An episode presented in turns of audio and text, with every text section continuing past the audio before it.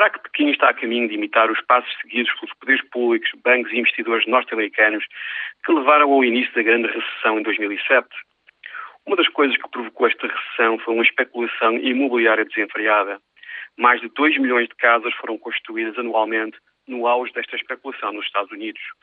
Entre a Califórnia e Miami, por exemplo, o rácio entre o preço das casas e o rendimento anual chegou a uns espantosos 8,6. Quando a bolha arrebentou, muitas destas cidades descobriram que não tinham nem a produtividade nem a base económica para sustentar preços de casa tão elevados. Os resultados foram devastadores. Agora dê um salto até à China. O que é que vê? Vê que os investidores no setor imobiliário já compraram terra suficiente para construir 100 milhões de apartamentos. E vê também que as necessidades de habitação para os próximos 20 anos já estão satisfeitas. Finalmente, vê uma coisa muito preocupante. Em Pequim e Xangai, os rácios entre os preços das casas e o rendimento anual estão perto de 30. Ouviu bem, 30.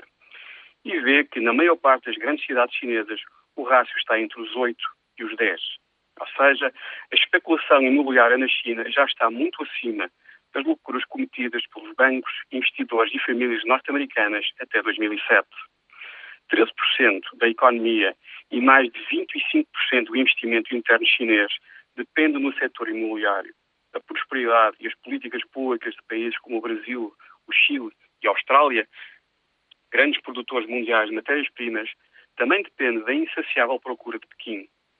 Os números sugerem que o modelo económico chinês assente na construção civil está com sérios problemas. Será que a bolha imobiliária chinesa vai arrebentar em 2012? E se arrebentar, quais serão as consequências internas e externas?